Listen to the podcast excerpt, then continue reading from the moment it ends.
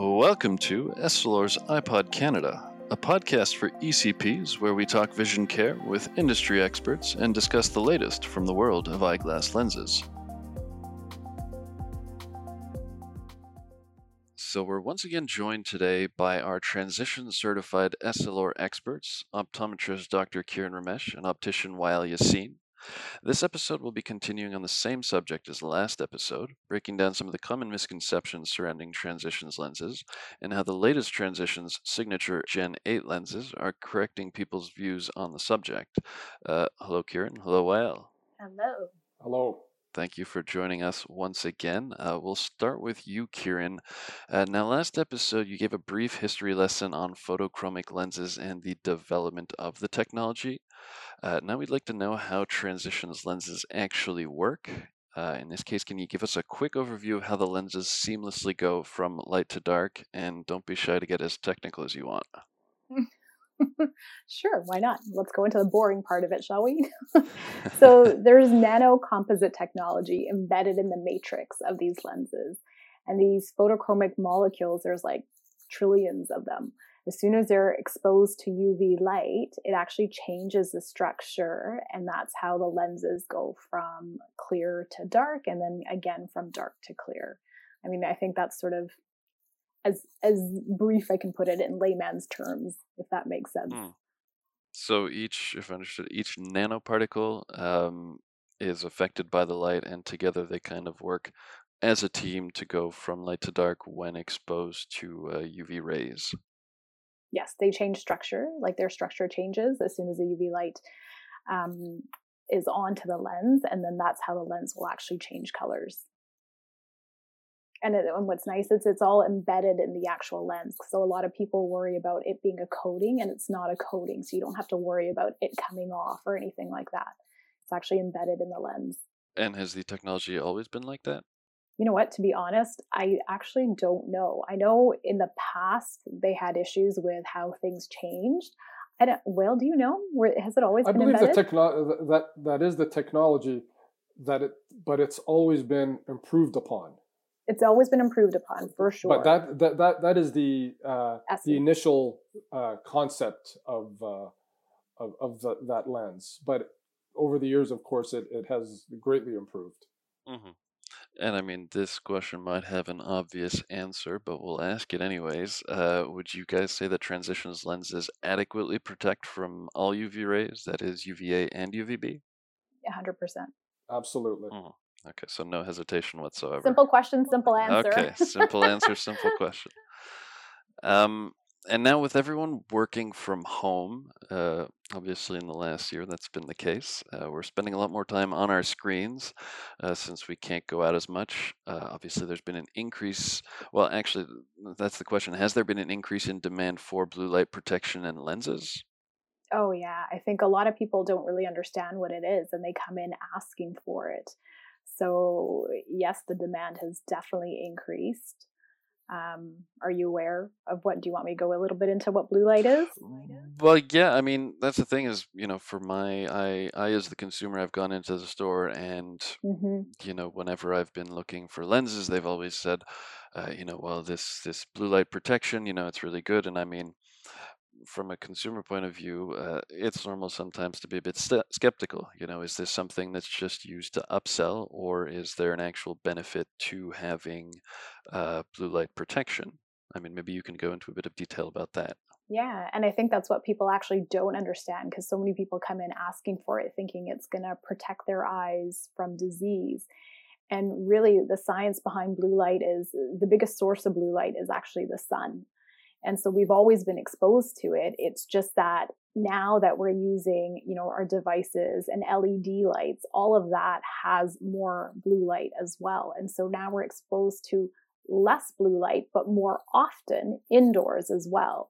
And what blue light actually does is it, it affects what we call our circadian rhythm. So what it's doing is it's actually affecting our sleep cycles. And so when you have this on your lens to protect, it just it tries to keep your sleep cycles normal. I mean, you should still not be on devices at least an hour before bedtime because it does affect how you're going to sleep and how well you sleep. But in terms of you know, is it going to prevent disease or anything? There is no scientific research as of yet, so nothing's been proven.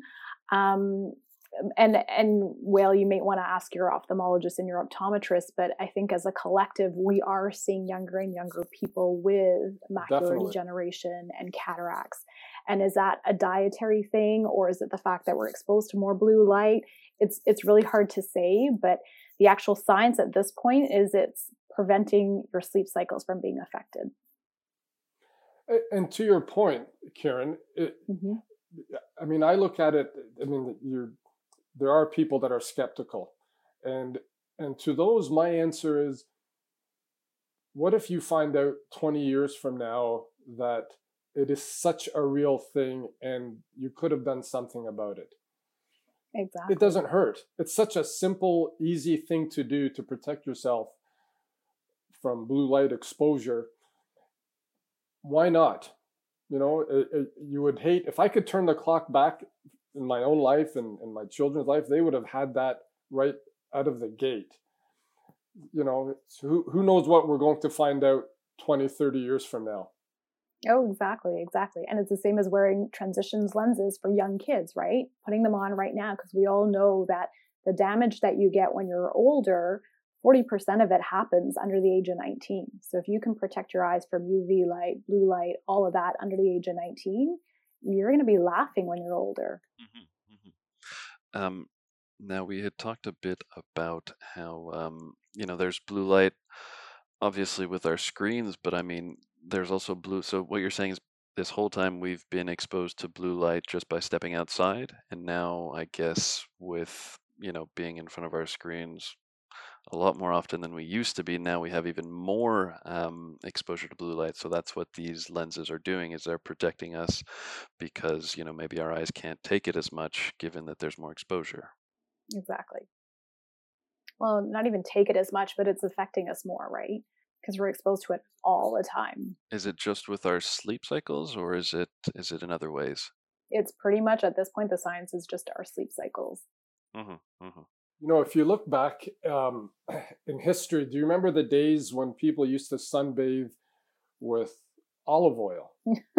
and, and, people thought nothing of that. I mean, even in my own lifetime, I, I, I remember I remember people using olive oil as as sunscreen, and now we look back and think, what were we thinking? Right, exactly. you know, and I really think in another 30, 40 years, we're going to look back and say, do you remember we went outside without some type of eye protection? protection? Yeah. Do you remember we we used to sit in front of the computer and for hours and hours, you know, without any kind of blue light filter? I mean, I if you had told people 50 years ago, you know what you're going to be saying about olive oil as a form of sunscreen, you know, 40 years from now, I I I, I think blue light filter on your glasses is going to be the exact same thing. It's the I agree. So the research isn't there yet, but agree, 100% agree to that. Mm-hmm. so blue light protection will essentially be the sunscreen to our previous uh, olive oil. It will be. Lack of protection. Interesting. It's a great analogy. Love it. Yeah. Mm-hmm. now, I guess looking at the latest generations of uh, transitions, you know, we have the new transitions signature Gen 8 lenses, uh, we've talked about some of the misconceptions that people have and some of the issues they've experienced in the past. Uh, but what are some of the improvements or some of the upgrades that have been made to the latest version that might answer these questions? Yes, it's, it changes much uh, darker and faster. Um, mm-hmm. It lightens up faster. So those are those are huge improvements. I mean, and I thought they were good before, to be quite honest. Um, but the fact that it is one step better makes it uh, you know makes it that much more uh, of the first lens choice. Mm-hmm. Absolutely, I mm-hmm. tell patients all the time. I mean, literally, as soon as you walk out, they they get darker, and so when you're going from point A to point B, and and it's a quick transition, or you're going into the grocery store, or you're doing something quick where you know you're not going to be outside, and so you're not switching into your actual sunglasses this is a great way to just make sure you're always protected because it's a quick transition. You go in and you go out, and then as soon as you step indoors, it doesn't take long. People worry. And I always tell them by the time you get into our office, you go to the back, hang up your jacket, come up to the front, you're clear. And so, you know, it's it's just engineered to change with how your eyes actually adapt as well. And so it's just brilliant at how much quicker they are because they are literally three times faster in terms of how dark they get and three minutes faster in terms of how clear they get. We tell our patients to uh, when when they're walking out the door, it's about it's about a 90 second walk to their car, uh, and we tell them as soon as you get in the car, look in the rear view mirror and tell mm-hmm. me what you think of your lenses. And we almost always get a phone call five minutes later. You're absolutely right. My lenses were dark in just a 90 seconds walk to the car. Mm-hmm. Um, well, now, I mean, Wael from your point of view, you deal more face to face with the customers when it comes to, say, buying the lenses, uh, buying the frames. Say, for example, you know, I'm currently looking for a new pair of glasses. I walk into the store, we start talking. You mentioned transitions. I know a couple of people who have been wearing them for a while, and they tell me they sometimes stay dark indoors. Obviously, we know with the latest editions, this isn't the case as much. I mean, they transition a bit faster. Um, and obviously, my question, you know, when I come in is, am I going to run into the same issues if I buy a pair of glasses fitted with transitions lenses today? And you know, if if I'm still hesitant, uh, at what point do you mention the uh, the satisfaction guarantee? I'll tell you an interesting story. A, few years ago, I um, I, I there was a, an eye care professional uh, at a convention that I talked to, and and he manages a, a group of dispensaries, and we were talking about this, and he told me he said, you know, the owners they do not like giving giving refunds for and which which puzzled me. So I posed the question to him a different way.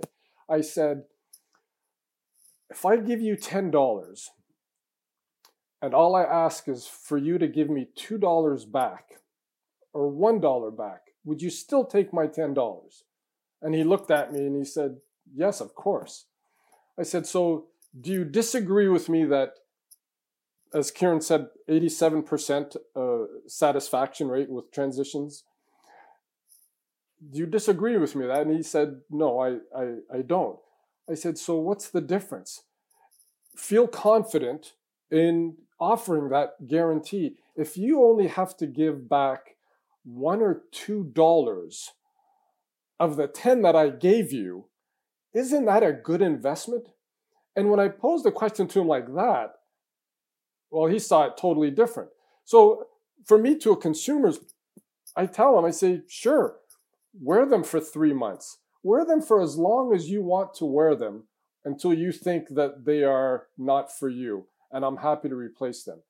For us to replace, well, in all of last year, we replaced four. So four out of hundreds, that, that's that's just good that's good business for one thing and b it shows the patient the confidence that you have in in the product i'm saying absolutely we'll do we'll change whatever you like whether it's a week a month or 6 months.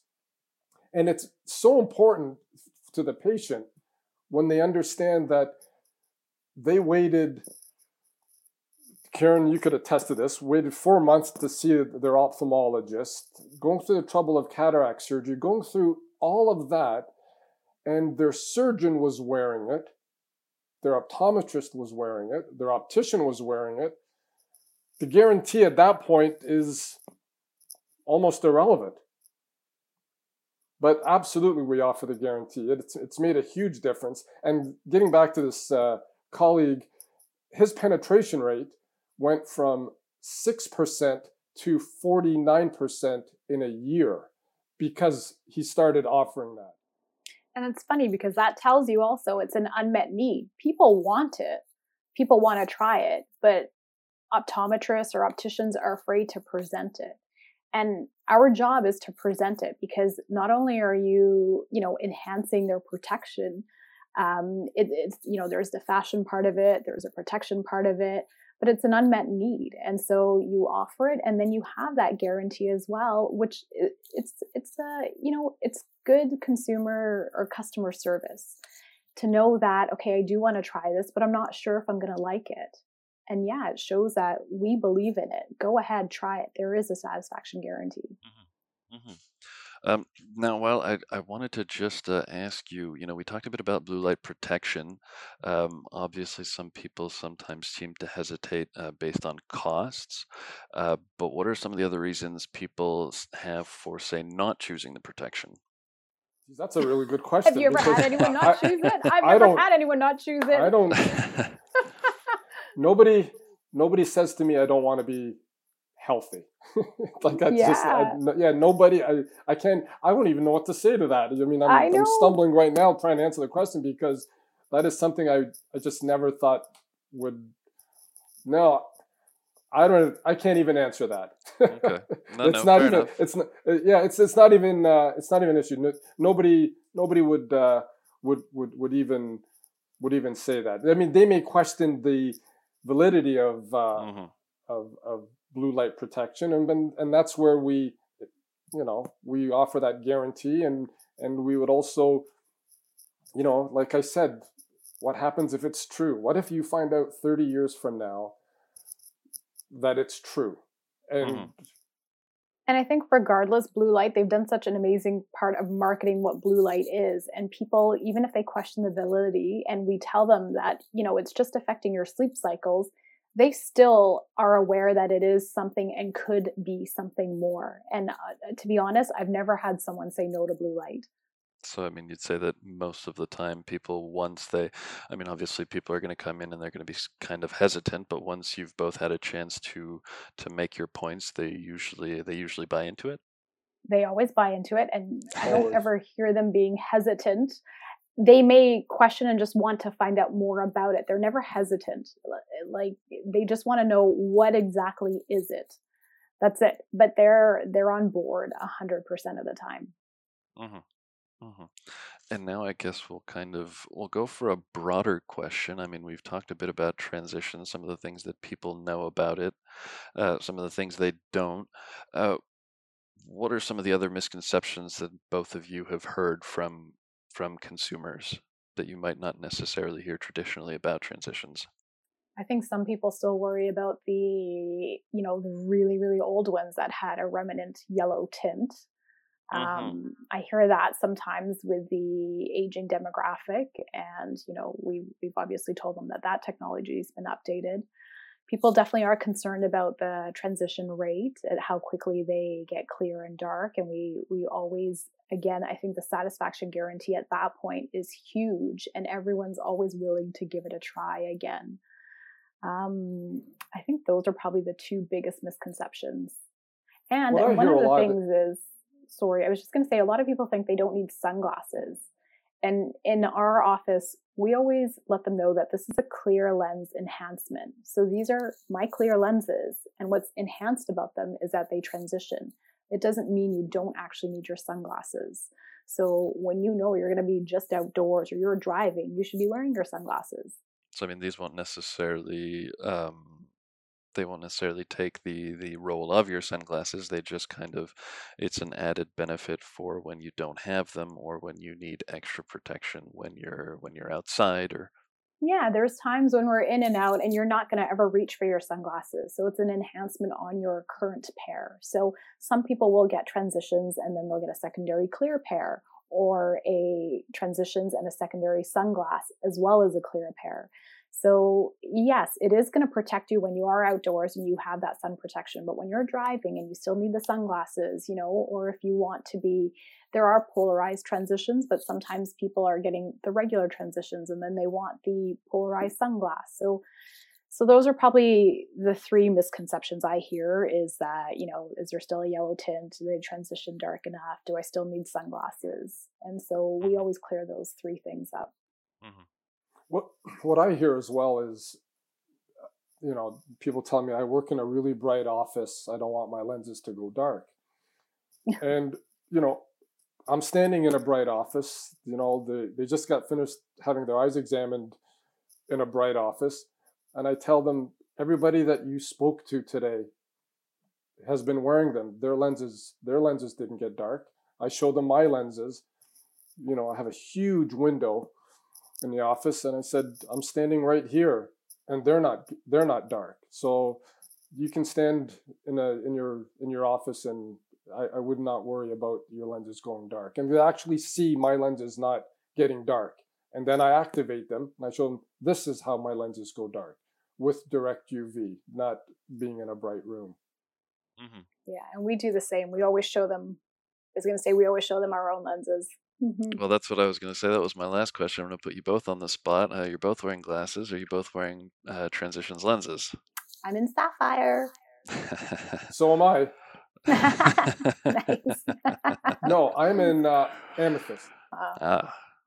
So we're coming to the end of our second episode. Thank you once again to our optometrist, Dr. Kieran Ramesh, owner of Vision Care Center located in Scarborough, Ontario, and Wael Yassin, owner, optician of the Eye Shop in Oshawa, Ontario. Thank you. Thank you for having me you know, once again, Kieran Wael, thank you for joining us to debunk some of the myths and misconceptions of transitions lenses. For those who want to hear more about the fascinating world of eyeglass lenses, go to the section for professionals at essilor.ca and stay tuned for upcoming episodes of Essilor's iPod Canada.